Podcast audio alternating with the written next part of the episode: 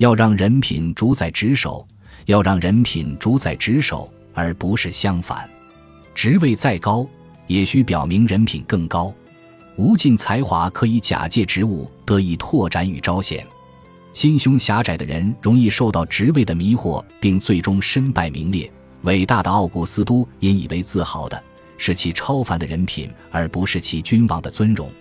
心灵的崇高才是真正的崇高，理智的自信才会真正有益。